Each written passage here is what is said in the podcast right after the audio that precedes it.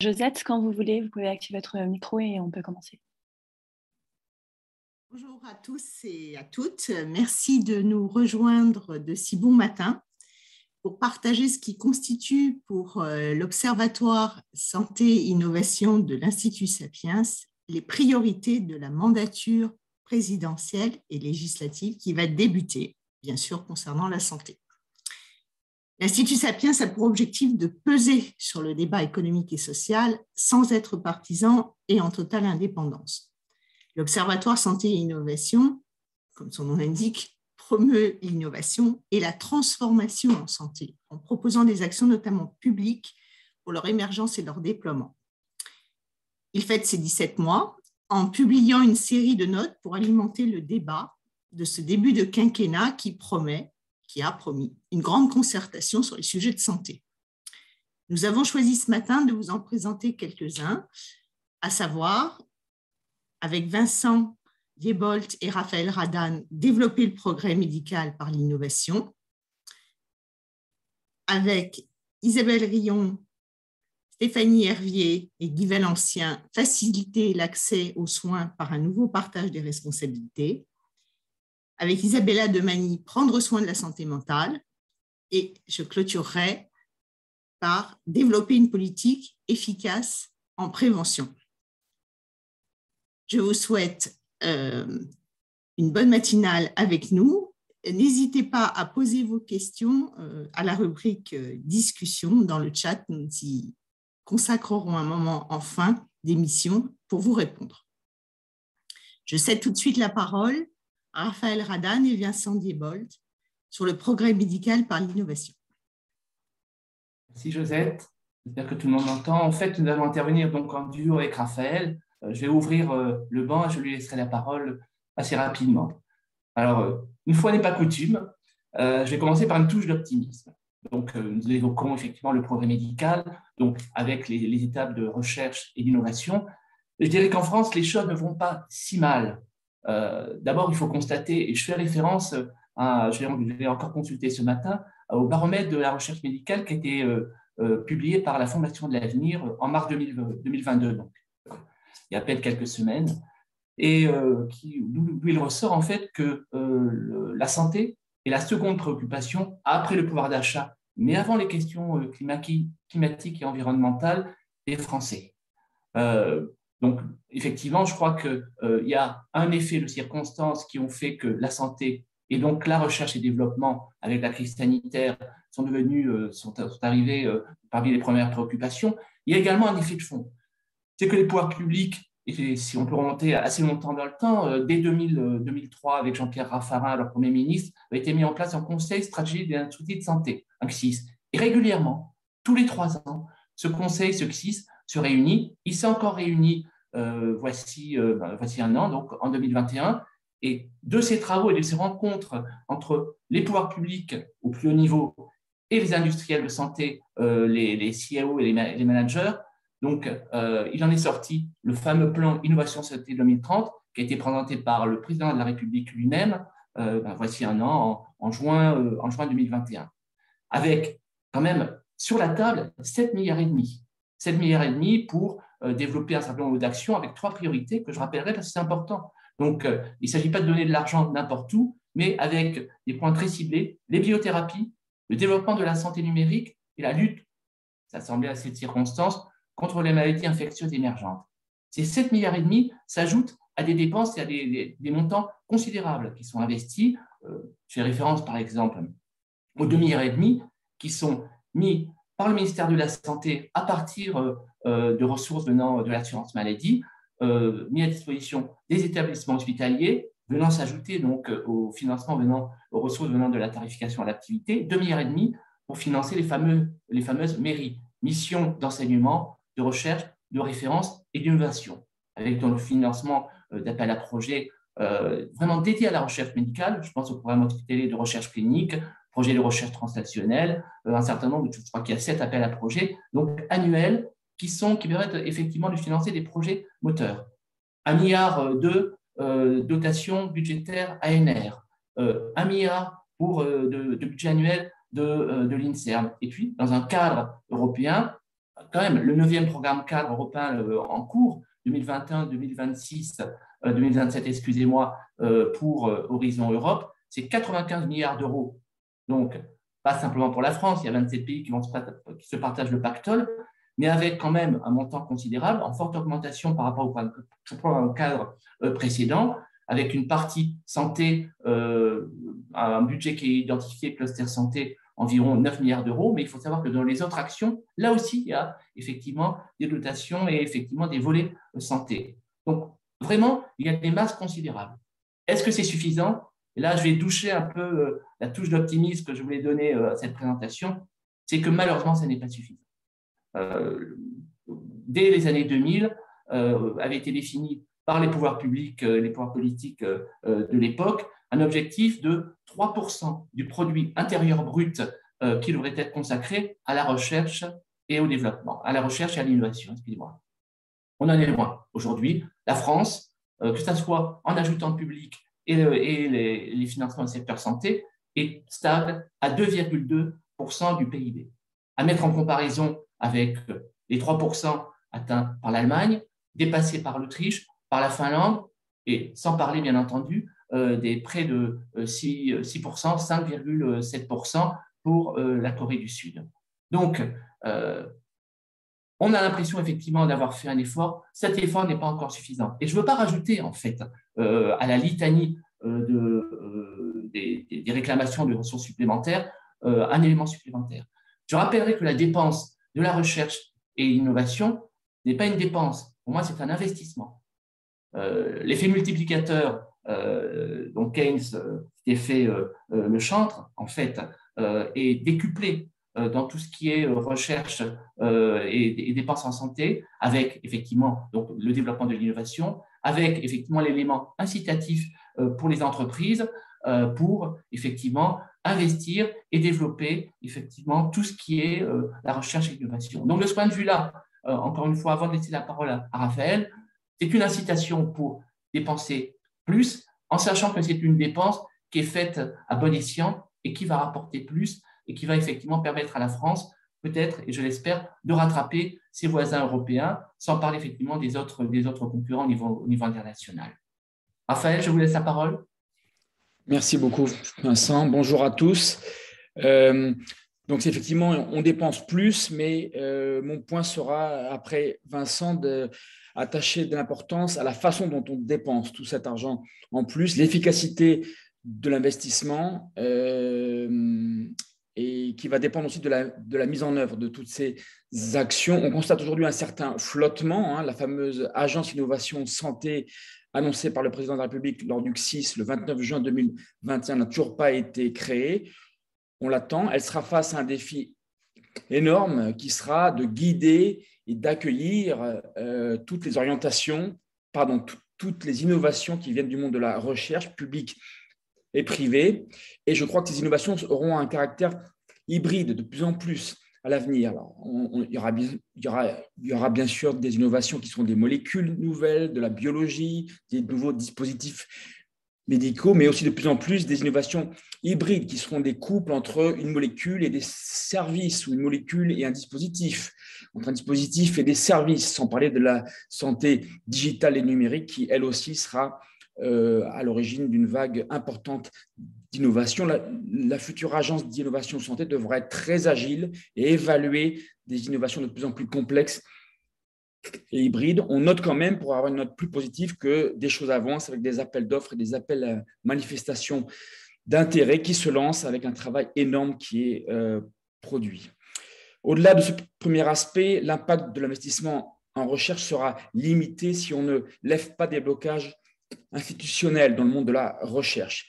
D'abord, il faut donner de la visibilité aux, entreprises qui, euh, quand elles ont une, innovation à apporter sur le marché, sont, un peu perdues dans le labyrinthe administratif, le labyrinthe des aides nationales, européennes, plan innovation 2030, plan de relance, PIA, API, Ségur, Ségur numérique, fonds européens qui eux-mêmes sont très divers.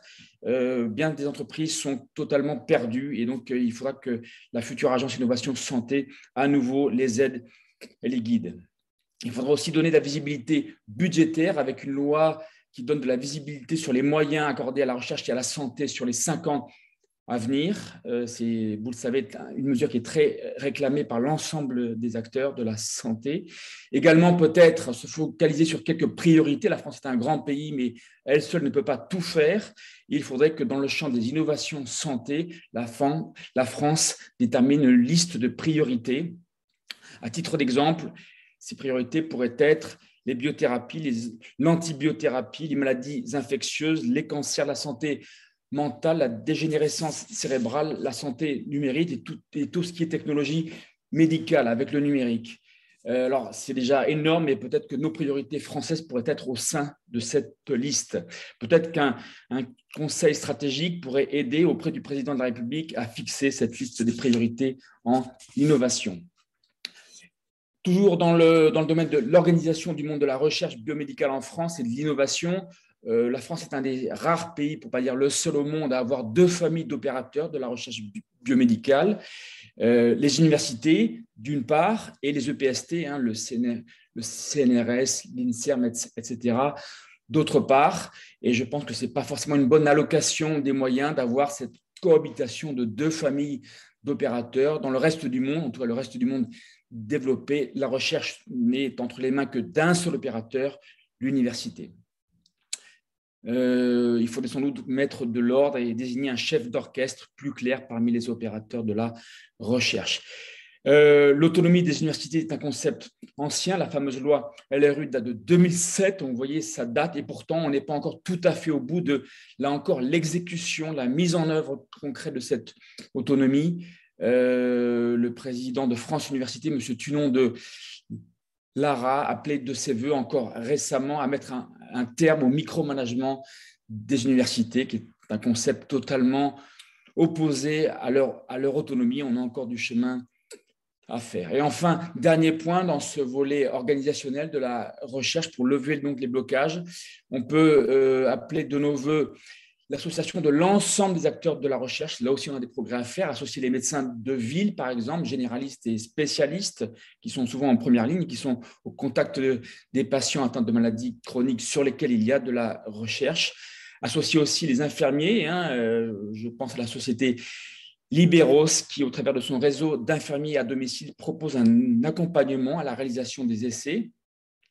Et puis enfin, créer des clusters. Euh, on peut penser à Boston, plus près de nous, aux Pays-Bas, à Utrecht, où euh, des tiers-lieux où les chercheurs fondamentaux, les médecins, les, industriels, les start-upers, les patients euh, collaborent ensemble pour penser et produire les innovations. On peut aussi citer les Living Labs, où les patients participent à la co-création des innovations en santé. Il n'y a que 10 Living Labs euh, en France. On pourrait souhaiter qu'ils soient beaucoup plus nombreux.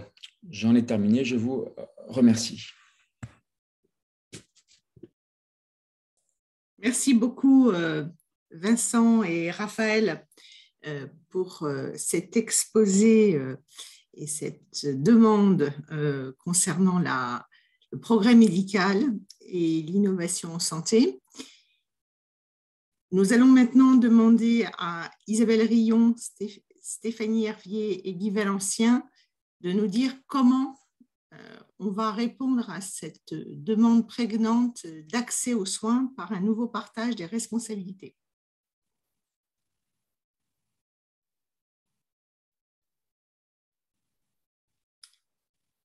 Qui prend la parole en premier?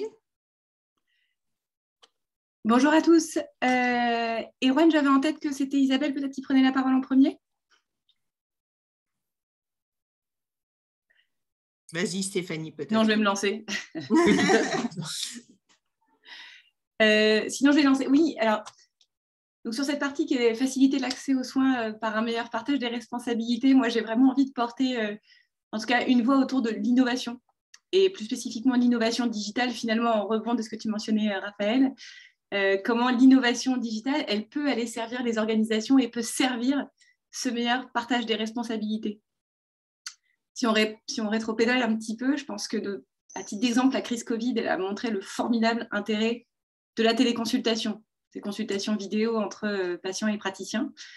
pour vous donner des ordres de grandeur en termes de chiffres, en 2019, on était à moins de 0,03%, je crois, des actes médicaux qui étaient effectués en téléconsultation. Et il y a eu une crise, il y a eu le Covid, il y a eu notamment mars 2020, et en plein pic de cette crise, en plein pic du confinement, on a atteint 27% des actes médicaux qui étaient réalisés en téléconsultation. Et puis ces chiffres, euh, ils sont redescendus hein, progressivement. Alors il y a eu parfois des vaguelettes euh, au moment des reconfinements. Globalement, on a eu une tendance à la baisse et aujourd'hui, on est aux alentours d'à peu près, je crois que c'est 4% des actes qui sont effectués en téléconsultation. Pourquoi est-ce que je vous parle de ça? C'est que pour moi, c'est vraiment euh, la preuve, s'il en est, de l'apport du digital dans la santé et plus particulièrement dans l'accès aux soins. Je pense que cette crise, notamment, elle a permis de faire sauter beaucoup de barrières dans l'appropriation, tant par les professionnels de santé euh, que par les patients.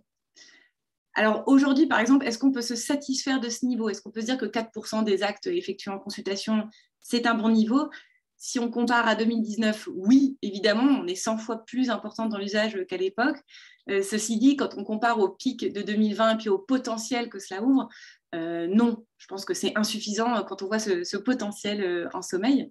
Après, si on va creuser, par exemple, pourquoi cette pratique-là est redescendue, euh, je pense qu'au-delà du ralentissement euh, de la pandémie, c'est parce qu'on se rend compte qu'elle est intimement liée euh, à des sujets d'organisation et des, sujets d'organisation et de coordination dans la pratique médicale.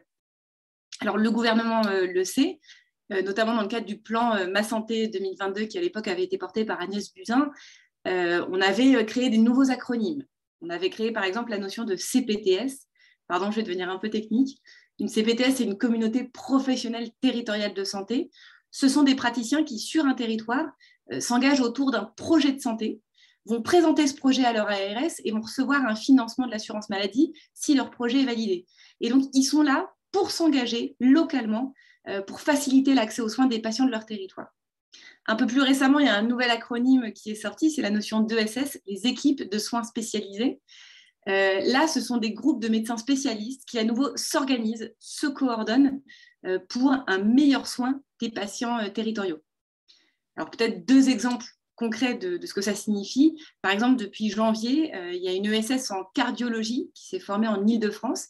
Et donc, vous avez une cinquantaine de cardiologues qui se rendent disponibles pour de la téléexpertise synchrone pour les médecins généralistes des départements 75 et 94.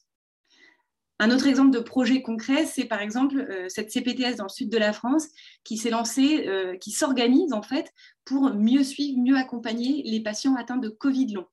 Et donc là, vous avez euh, des kinés localement qui se sont organisés pour dédier des disponibilités pour les médecins généralistes du territoire et plus spécifiquement pour les patients des médecins généralistes qui ont besoin d'être pris en charge rapidement. Ce qu'on voit notamment, je trouve, avec ces, acronymes, ces nouvelles pratiques, en tout cas, c'est que on voit bien que quand on s'appuie sur les expertises et disponibilités des professionnels de santé et qu'on va équiper ces projets avec toutes les nouvelles technologies de e-santé, téléconsultation, téléexpertise, télésoins, télésurveillance, etc., ça permet vraiment de, euh, de mieux prendre en charge, de mieux soigner euh, le patient euh, final. En revanche, il y a toujours un mais là-dedans. Aujourd'hui, on se confronte quand même à une certaine lenteur administrative. Et très clairement, aujourd'hui, pour moi, il est crucial euh, d'accélérer notamment la revue des projets de santé euh, de ces entités par les tutelles et surtout leur financement. L'État a prévu de mettre les moyens. On a bien entendu juste avant que c'est bien de mettre de l'argent, encore faut-il voir comment on le dépense. Ça tombe bien, l'État a prévu de mettre les moyens en contrepartie de missions pour lesquelles s'engagent euh, ces, projets. Mais aujourd'hui, en tout cas, il est temps, il est temps d'accélérer. Je laisse la parole peut-être à Isabelle ou, ou Guy. Oui, merci. Nous allons, euh, merci. beaucoup. Nous allons maintenant vous diffuser le message d'Isabelle.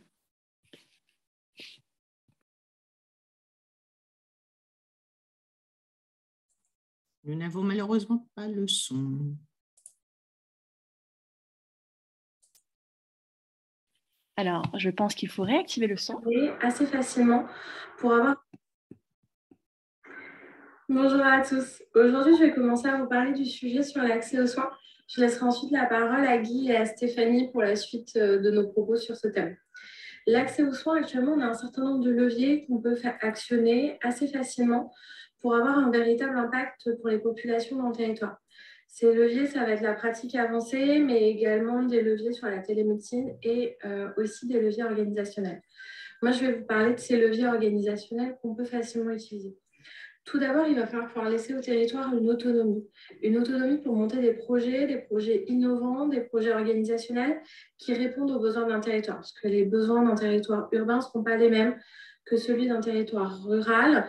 Et là, à notre sens, c'est aux ARS qu'il faut laisser cette autonomie avec leur, avec leur délégation régionale, mais aussi départementale. C'est le bon niveau pour pouvoir répondre à ce besoin de projet. Ces projets, ça va pouvoir être de l'organisation, comme ça se fait à certains endroits, avec euh, un groupe de médecins qui vont gérer un hôpital local associé euh, à des petits à des soins non programmés, mais également à leur consultation de médecine générale. Ça peut aussi être des appuis à l'organisation, des modes de financement innovants. Et ça, ça doit passer par les ARS qui sont au plus proche, qui euh, des délégués départementaux qui connaissent extrêmement bien les territoires et qui vont pouvoir appuyer ces projets avec les professionnels de santé et en lien en particulier avec les CPTS qui se mettent en place actuellement et qui sont une bonne réponse mais on a également besoin pour ça de financement qui soit fiable, avec une véritable difficulté sur l'ONDAM qui fluctue chaque année et qui rend euh, la pérennité de certains projets extrêmement compliquée.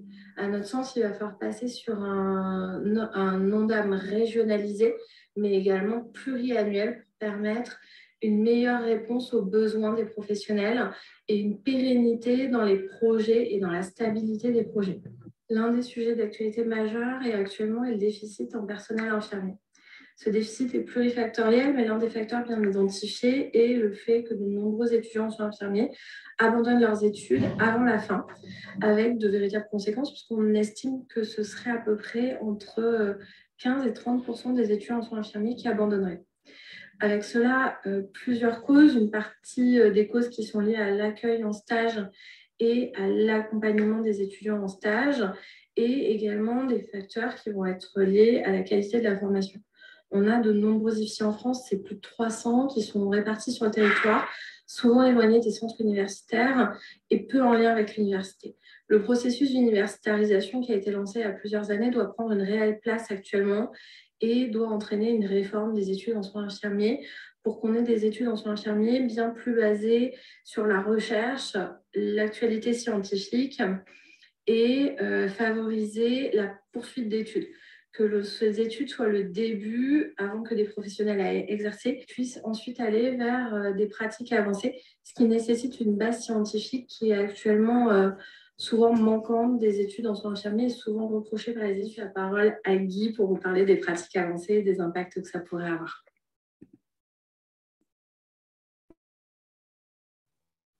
Oui, bonjour, vous m'entendez? Oui. Est-ce que vous m'entendez? Très bien. Très bien. Oui, oui, très bien.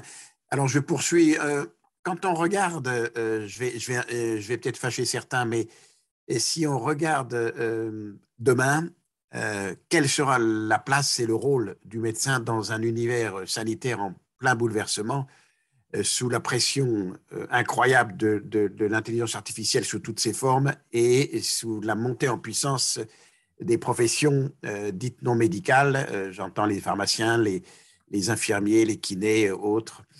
quand on regarde en ce qui concerne l'intelligence artificielle, deux exemples, Coimbra, l'université de Coimbra vient de développer Body Interact, un système d'apprentissage de la médecine extraordinairement efficace sur des mannequins euh, avec euh, des cas cliniques euh, incroyables que l'on peut répéter autant de fois que l'on veut, alors que de mon temps, quand il y avait un cas extrêmement rare, le patron amenait tout le service pour expliquer qu'il avait vu ça une fois dans sa vie. Aujourd'hui, on pourra le répéter dix fois, cent fois, et on pourra implémenter comme ça plein de données qui permettront de nous aider, que la machine nous aidera à faire le diagnostic, allant nous proposer parfois des, hypothèses auxquelles nous ne pensons pas.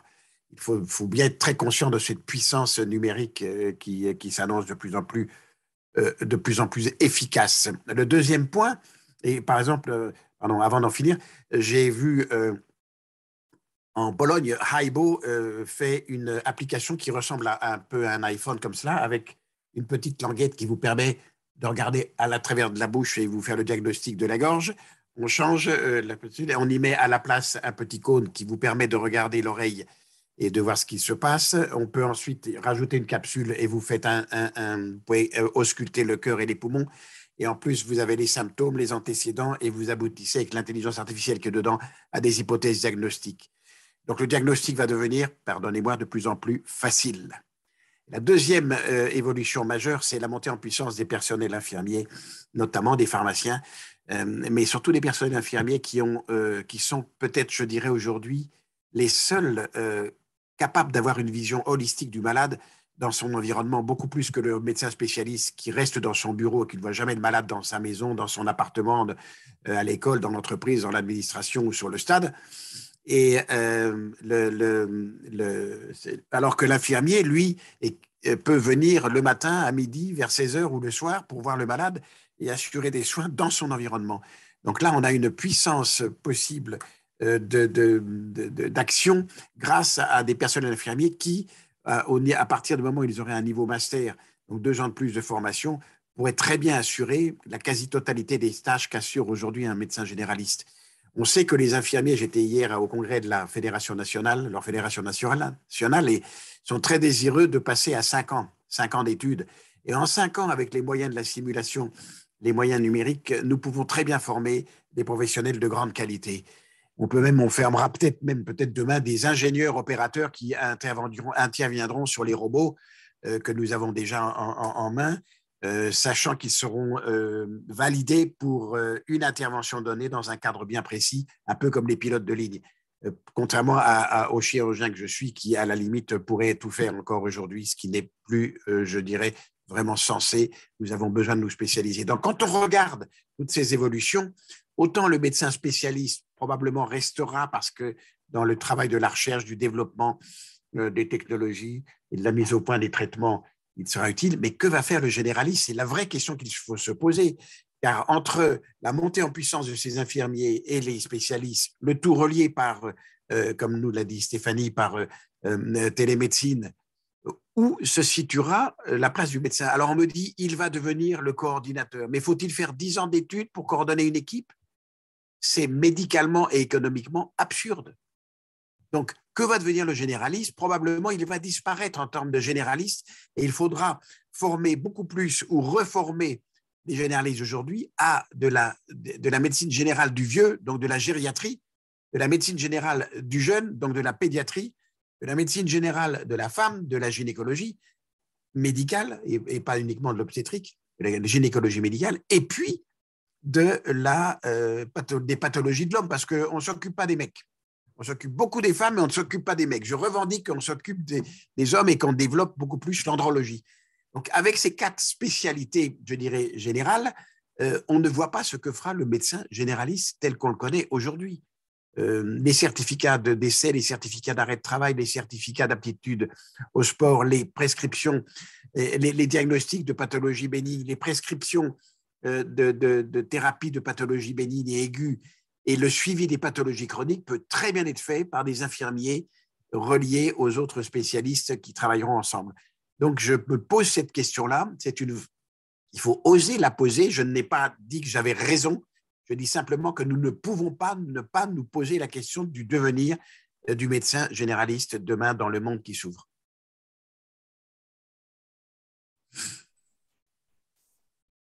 Merci beaucoup, euh, Guy de ce témoignage. Merci à Stéphanie et à Isabelle. Nous allons euh, maintenant passer euh, à la troisième thématique, pardon Isabella, désolée, euh, qui va nous parler de la santé mentale, ce sujet trop oublié, mais qui va devenir, si on y prend garde, un tsunami. Merci Josette. Effectivement, je reprendrai peut-être les mots de, Vincent en disant que prendre soin de sa santé mentale, c'est un investissement et mes propos vont être vraiment guidés par ça. Euh, la santé mentale a été récemment intégrée à l'agenda politique. Alors très récemment, se sont tenus euh, le comité stratégique de santé mentale et psychiatrie, donc c'était fin janvier 2022, et puis les assises mentales de la santé en septembre 2021. Euh, il y a 30 mesures qui ont été annoncées par Emmanuel euh, Macron avec un investissement dédié de 40 millions d'euros qui devrait soutenir 87 projets. de nombreux de ces projets aujourd'hui n'ont pas encore été lancés, comme la création à titre expérimental des maisons de l'enfant et de la famille, le renforcement de, la maison des ados, les CMP. Donc il y a énormément de mesures où on est encore en attente.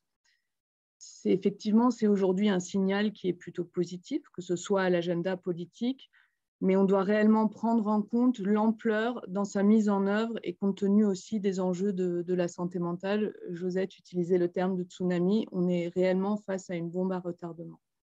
Je vais juste prendre l'exemple d'une des mesures phares qui a été annoncée, donc à travers l'exemple de, de pour un peu comprendre ce qui est en jeu. Donc, le dispositif Mon Psy consiste à bénéficier de huit séances remboursées chez un psychologue qui serait conventionné par l'assurance maladie.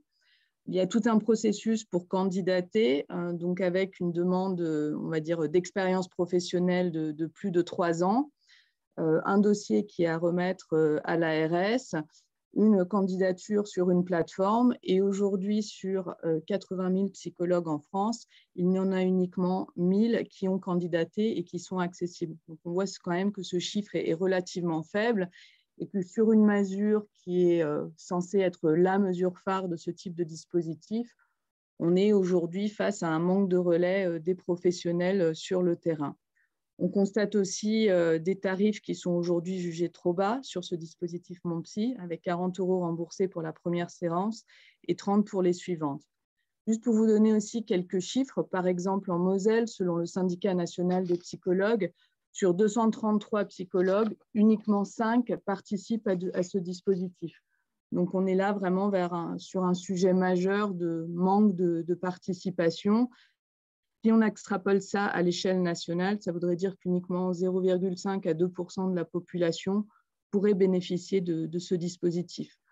Donc, l'enjeu pour nous, c'est de dire on ne peut pas adresser ce sujet de la santé mentale avec des mesures qui sont soit parcellaires, ou qui n'ont pas l'effet escompté sur le territoire d'un point de vue euh, de l'ampleur de, leur mise en place.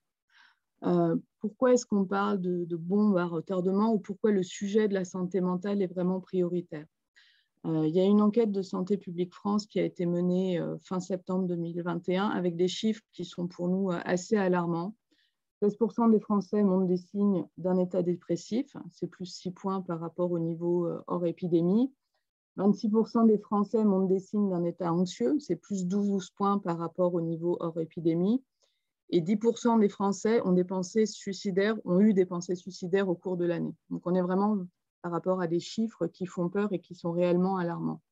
Alors dans ce contexte-là, euh, on a envie de prendre deux partis pris qui sont importants dans les futurs financements, investissements en santé mentale et ça fait partie du scope de nos recommandations. Le premier est de dire qu'il faut vraiment adresser tous les types de troubles psychologiques, notamment détecter le plus tôt possible.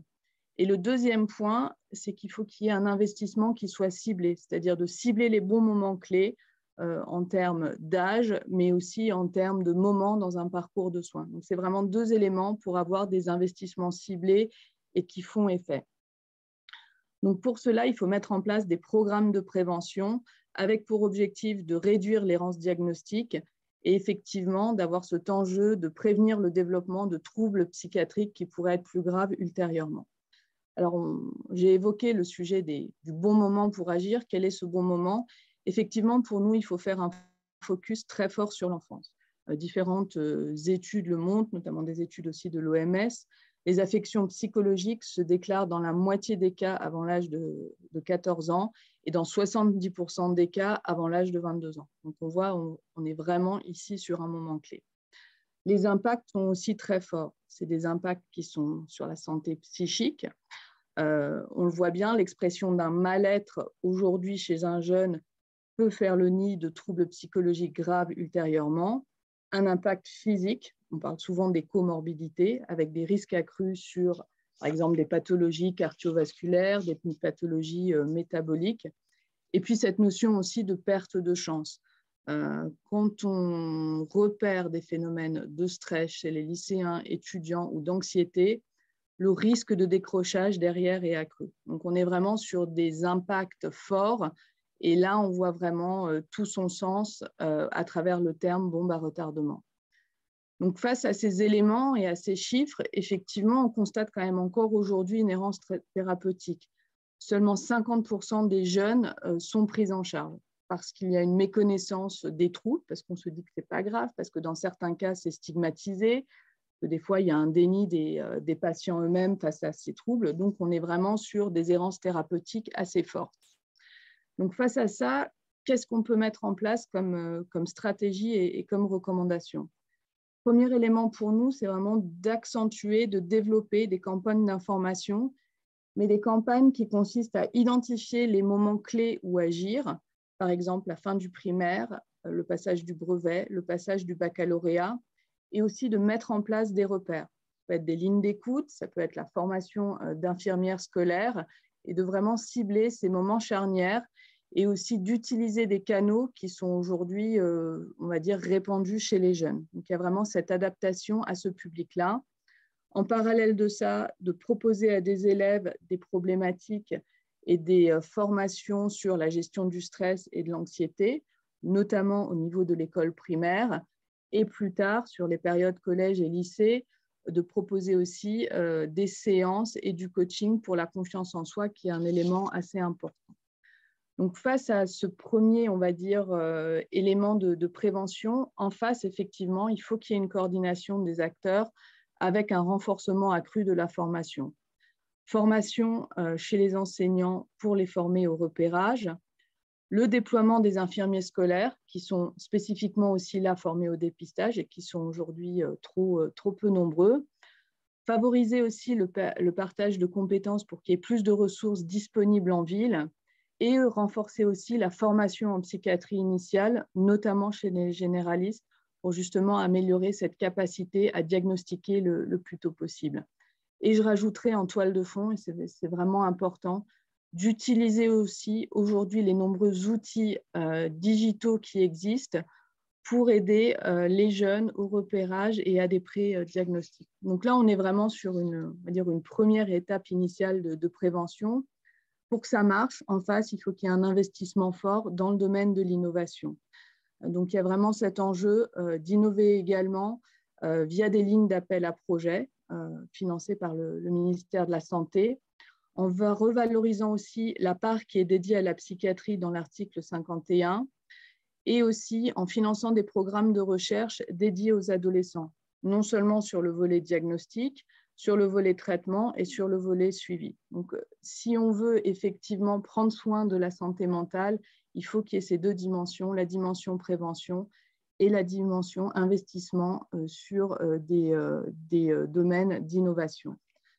Et pour clore ces, ces, deux éléments, donc ces, ces, deux binômes, il est aussi essentiel de mener des programmes à la fois d'évaluation des solutions du numérique qui, qui vont sortir, de les cartographier à l'échelle nationale, voire européenne, et de les mettre à disposition de manière très large sur le territoire, aussi bien au niveau des professionnels et, quand c'est possible, au niveau des, particuliers. Et c'est en faisant ces, on va dire, euh, en mettant ensemble ces trois briques qu'on arrivera véritablement à prendre soin de, sa santé mentale. Euh, tout ça peut paraître comme des coûts encore plus, importants à mettre en œuvre. Et je rebondirai sur ce que j'ai dit en, introduction. Il faut aussi le voir comme des investissements et comme des investissements qui sont vraiment porteurs d'externalités positives, à la fois d'un point de vue euh, développement économique, d'un point de vue bien-être au travail, développement à la fois euh, des jeunes et puis euh, porteur de sens pour eux. Donc c'est vraiment un sujet fondamental qui doit rester au cœur de l'agenda politique.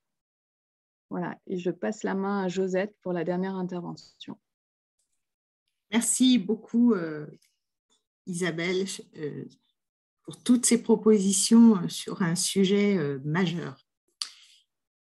Je vais terminer nos propositions par un sujet dont tout le monde parle, mais sur lequel il faudrait maintenant agir, qui est celui de la prévention. Alors bien sûr, la crise sanitaire nous a fait toucher du doigt, je dirais enfin, euh, l'importance de, passer du tout curatif à, plus de préventif, parce que malheureusement, contre une maladie infectieuse qu'on ne connaissait pas avant, le seul rempart, c'est la prévention, avant que l'on trouve d'autres moyens.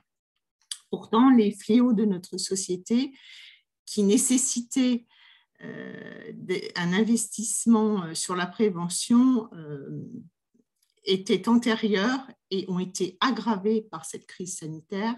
Je veux parler, bien sûr, des problèmes d'addiction, des problèmes de surpoids et d'obésité, euh, de euh, la prévalence des maladies chroniques et, comme Isabelle là vient d'en parler, des troubles de la santé mentale. Finalement, à part la lutte contre le tabagisme qui a pu bénéficier d'un plan global d'action, euh, force est quand même de constater qu'aucun progrès n'était en vue à l'aube de cette crise sanitaire. La fausse bonne idée, euh, aujourd'hui, c'est de réduire la prévention à la sensibilisation ponctuelle et thématique du grand public à de meilleurs comportements euh, de santé, euh, ce que nous appelons la prévention primaire, c'est-à-dire la prévention des gens bien portants, et, d'organiser aussi, d'organiser est un bien grand mot, de promouvoir euh, de manière assez déconstruite euh, le dépistage, ce qui constitue la prévention secondaire.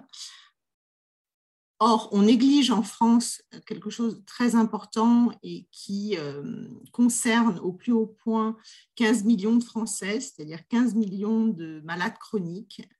C'est l'évolution de l'attitude, des comportements, à la fois des personnes malades mais aussi de leurs soignants, euh, pour mieux prendre en charge euh, ces maladies qui euh, durent toute la vie. Il s'agit de la prévention tertiaire. Nous pensons que l'investissement en prévention doit s'établir, au lieu de se focaliser sur la prévention primaire et, le dépistage, sur les trois dimensions et ne pas oublier d'agir sur la prise en charge des malades chroniques. Alors, concernant la prévention primaire, il nous semble prioritaire d'agir dès le plus jeune âge parce que euh, de la bonne condition physique et mentale de nos enfants et de nos adolescents, de leurs bonnes habitudes et de leurs bons réflexes va dépendre leur vie entière. Alors, nous saluons euh, l'annonce du projet euh, de brevet de santé publique à l'issue d'un programme d'éducation à la santé à la fin de l'école primaire. Euh, nous souhaitons qu'il soit euh, complété par l'organisation d'ateliers familiaux d'éducation à la santé qui pourraient être organisés par les collectivités locales, les établissements scolaires ou les caisses primaires d'assurance maladie, parce que de précédentes euh, expérimentations, notamment dans le domaine de la nutrition, ont montré l'importance et l'effet concret de l'émulation entre enfants et parents euh, pour acquérir de bons réflexes et de, bonnes habitudes. Nous préconisons aussi que soit formé obligatoirement à la santé publique l'ensemble des personnes qui sont en contact avec les enfants. Euh, on sait combien euh, l'exemplarité, la répétition sont importantes pour acquérir de nouvelles habitudes on veut parler par là, bien sûr, des travailleurs sociaux, des assistantes maternelles, des enseignants, des moniteurs sportifs, des éducateurs. Concernant la prévention secondaire, euh, nous sommes favorables à, ces bilans de santé annoncés aux, âges clés du parcours de vie entre 25 et 70 ans. Euh, mais nous souhaitons surtout qu'ils soient rapidement mis en place et qu'ils soient mis en place dans un cadre organisé et ou suivi, voire contrôlé, euh, au plan collectif. Là aussi, euh, c'est une question d'efficacité et, d'enrôlement d'un maximum de personnes. Nous voulons dire par là que ce soit organisé, suivi, voire contrôlé dans les établissements des étudiants euh, ou des apprentis, dans les entreprises et pour les plus petites d'entre elles au sein des branches professionnelles qui jouent déjà un grand rôle dans euh, la mise en place d'actions de prévention ciblées euh, pour leurs activités, sans oublier bien sûr Pôle emploi et les caisses de retraite. Aussi, nous préconisons que le conseil, le CSE, soit en charge dans les entreprises de suivre et d'évaluer la promotion et l'organisation de ces bilans, que la prévention et la santé fassent partie intégrante des critères RSE des entreprises et que leur contribution à la prévention soit comptée dans ces critères, que au moment du départ à la retraite, en sus euh, du bilan, au moment de l'ouverture des droits, euh, l'on met en place aussi une formation euh, sur la prévention du mauvais vieillissement pour ces personnes qui vont changer d'habitude de vie de manière radicale, qui pour certains vont basculer mentalement, peuvent basculer aussi mentalement avec difficulté et, vont changer euh, leur, euh, leurs activités physiques, pas toujours dans le bon sens.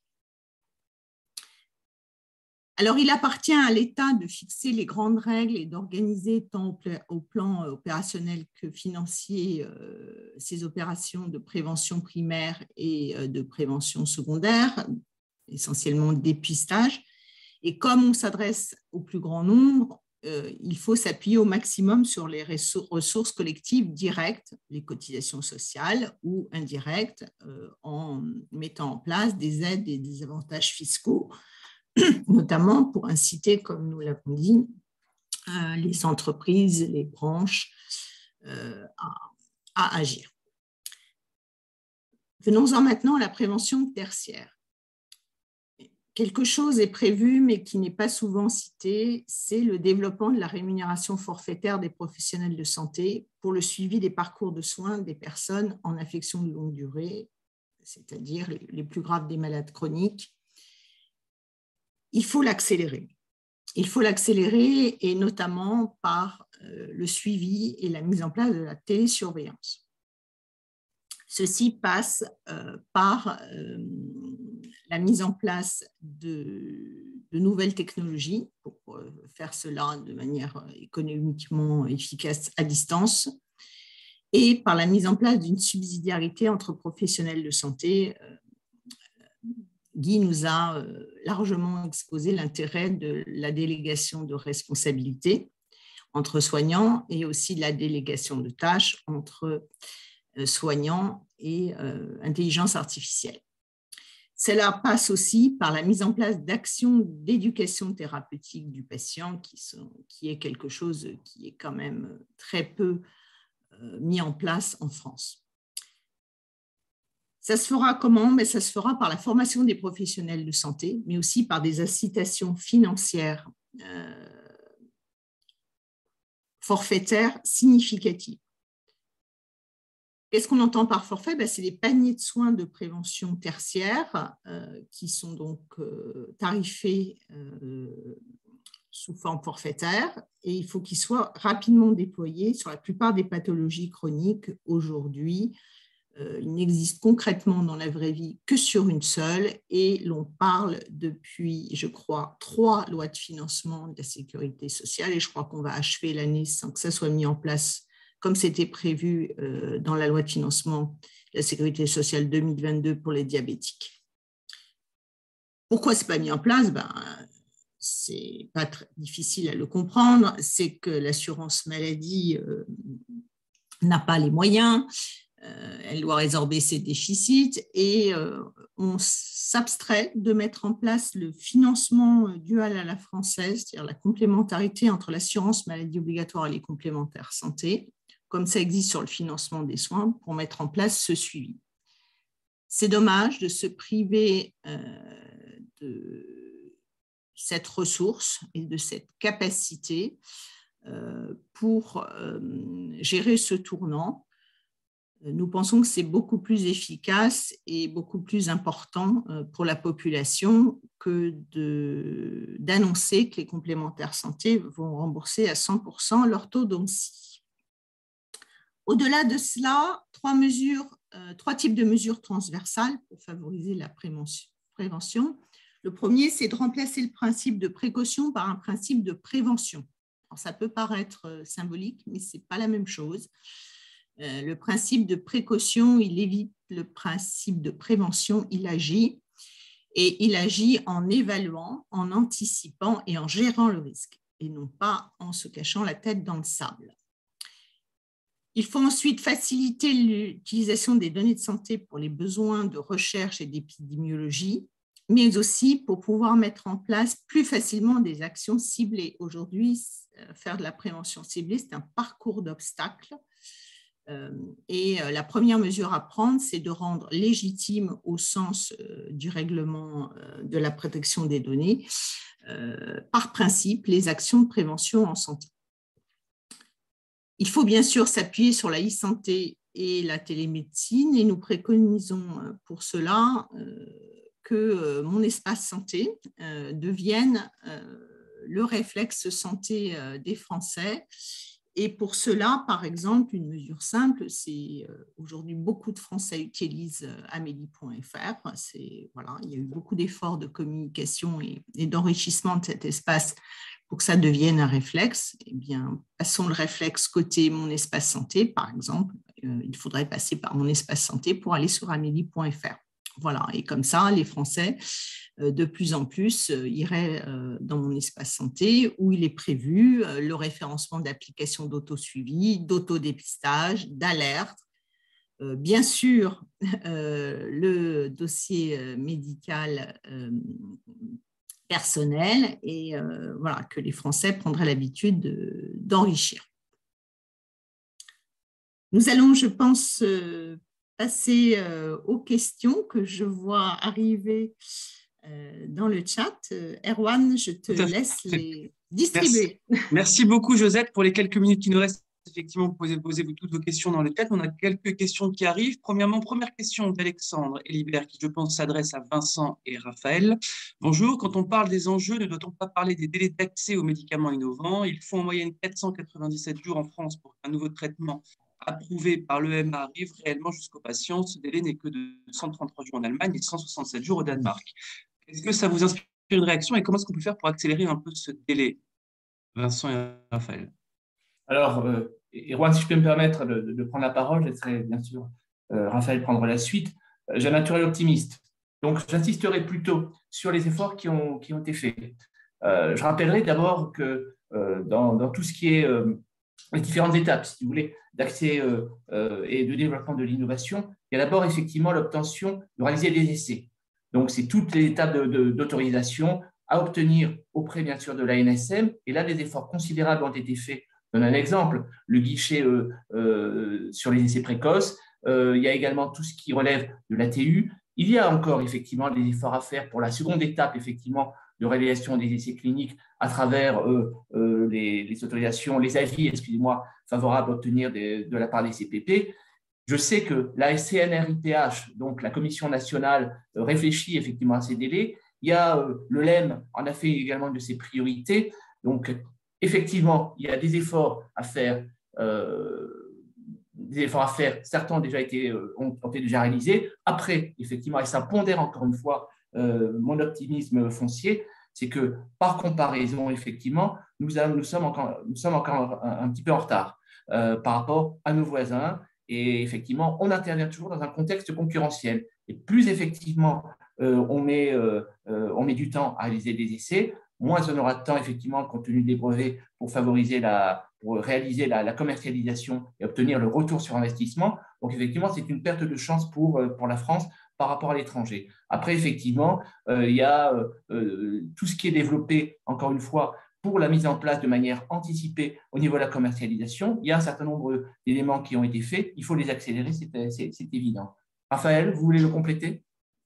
Peut-être juste un mot pour dire qu'au fond, il n'y a pas vraiment de raison fondamentale euh, pour laquelle la France ne devrait pas être dans le standard européen qui est de six mois pour l'arrivée sur le marché. Hein. Donc, euh, pense qu'on est bien au-delà. C'est tout à fait vrai aujourd'hui, il n'y a pas de raison qu'on n'y soit pas un jour. Il faut encore progresser. Moi, à titre personnel, je compte pas mal sur la future agence d'innovation santé pour être un peu l'aiguillon de transformation dans le système et pour faire bouger le système. En disant ça, je me rends bien compte qu'on accumule les attentes sur cette agence qui sera petite, hein, quand même, dotée d'une vingtaine de personnes. Donc voilà, mais on peut quand même espérer qu'elle joue ce rôle d'aiguillon. Les... Vous savez que cette semaine a été, ou la semaine dernière, je ne sais plus exactement, a été euh, rendu le premier bilan justement de l'accès précoce de ces médicaments. Il y a eu une centaine de demandes d'autorisation d'accès précoce et euh, avec 50% de décisions rendues, qui à 80% des cas ont, ont donné un octroi d'autorisation euh, précoce. Donc, c'est déjà un premier résultat qui est encourageant. Je partage l'optimisme de Vincent. L'optimisme et de rigueur ce matin. Il y, a, une autre question de Régis qui se pose justement de la question comment est-ce qu'on arrive à cumuler à chaque fois à la fois l'envie d'avoir plus de moyens dans la santé, la nécessité d'avoir plus de moyens dans la santé et aussi la nécessité, comme le souligne l'OCDE, d'être plus performant sur l'existant et donc du coup de rationaliser un petit peu les dépenses existantes. Guy, je crois que c'est un sujet notamment sur la GAPG qui t'anime et qui te passionne. Je ne sais pas si tu veux réagir ou alors euh, d'autres, que ce soit Stéphanie, Vincent euh, ou Josette. Raphaël, je vous laisse la parole. Guy, peut-être? Sur, euh, Tu peux répéter la question exactement? La question qu'on a, c'est donc une question de Régis qui se pose la question notamment comment est-ce qu'on fait pour à la fois cumuler, combiner l'envie d'avoir plus de moyens financiers pour répondre aux différents défis, mais aussi de la nécessité, de rationaliser les dépenses existantes. Toi, je sais que ah, la, oui, oui, oui, c'est un de tes ah, je... de, bataille. Mais, mais, je pense qu'on n'a pas besoin de plus de moyens financiers. On a surtout un gâchis considérable dans ce pays. Euh, si, si on écoute l'OCDE, euh, euh, qui nous indique que 20% des actes médicaux et infirmiers sont non pertinents, c'est-à-dire qu'on n'a pas à les faire, ils sont inutiles. Sur les 220 milliards de dépenses de biens de consommation médicaux, ça fait 45 milliards. Alors c'est peut-être un peu moins, mais on a des dizaines de milliards que l'on gâche chaque jour. Vous savez que c'est 23 000 tonnes de médicaments non utilisés dans les pharmacies des familles. C'est n'importe quoi, ce pays fait n'importe quoi. Je n'ai personnellement jamais été évalué en 40 ans de chirurgie. C'est une honte. Donc l'urgence de l'urgence est à l'évaluation, non pas l'évaluation sanction, mais l'évaluation promotion. Et si on se met tous à bien évaluer nos pratiques, on verra qu'on réduira considérablement les dépenses indues et qu'on pourra réinvestir à, coût constant, réinvestir dans les innovations dont on parle. C'est pour moi la priorité des priorités. Tant qu'on n'évaluera pas les pratiques médicales, infirmières, kinésie et pharmaceutiques, on n'avancera pas dans ce pays, on continuera à claquer du fric pour rien. Pour ce qui me concerne, Erwan, euh, euh, c'est toujours dans, le domaine de, la recherche. Euh, on a des moyens. Est-ce qu'il s'agit de faire du saupoudrage, effectivement, pour permettre à toutes les innovations dans tous les domaines, effectivement, de se développer Ou est-ce qu'on doit, effectivement, se focaliser sur un certain nombre de priorités thématiques? Moi, j'aurais tendance à dire que, alors que la France est quand même un petit pays, avec des moyens qui, même quand reste limité, j'aurais vocation et j'aurais tendance à préconiser la seconde solution. Et donc, effectivement, on s'aperçoit qu'il y a certaines priorités thématiques qu'il faut privilégier, celles-ci au détriment des autres, mais pas n'importe comment. Effectivement, il y a des conseils d'innovation, il y a peut-être des structures, des instances à mettre en place et qui auraient une vocation, effectivement, à déterminer quelles sont les priorités pour la France euh, pour les années à venir et avec les allocations financières euh, euh, correspondantes un exemple, juste une seconde. Si je compare le Danemark à la région Rhône-Alpes, même nombre de population à peu près et surface pas loin d'être identique, en région Rhône-Alpes, 126 hôpitaux publics sont ouverts. Au Danemark, 53, dont uniquement 21 font des urgences. Cherchez l'erreur pour des résultats de santé publique identiques. Donc on a à, redéfinir complètement notre organisation territoriale en matière de soins. C'est en effet un des, travaux et un des chantiers qui va nous animer pendant le prochain quinquennat et pour lequel l'OSI sera, sera en tout cas à la pointe.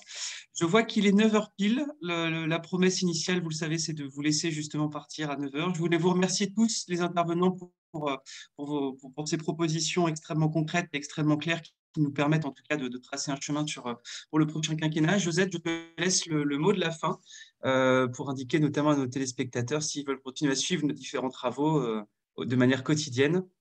Oui, alors n'hésitez pas, n'hésitez pas à vous rendre sur le site de l'Institut Sapiens euh, à la rubrique euh, Observatoire Santé et Innovation. Vous y retrouverez toutes nos publications et vous y retrouvez aussi nos interventions. Voilà, euh, nous lançons donc euh, toutes ces propositions euh, en espérant qu'elles soient vite, surtout vite, sur d'autres thèmes, ça n'a pas l'air d'aller vite, prises en compte. voilà, et notamment qu'elles puissent fructifier dans le cadre de ce grand échange qui nous est proposé. Merci pour votre attention, à très bientôt. Merci à tous.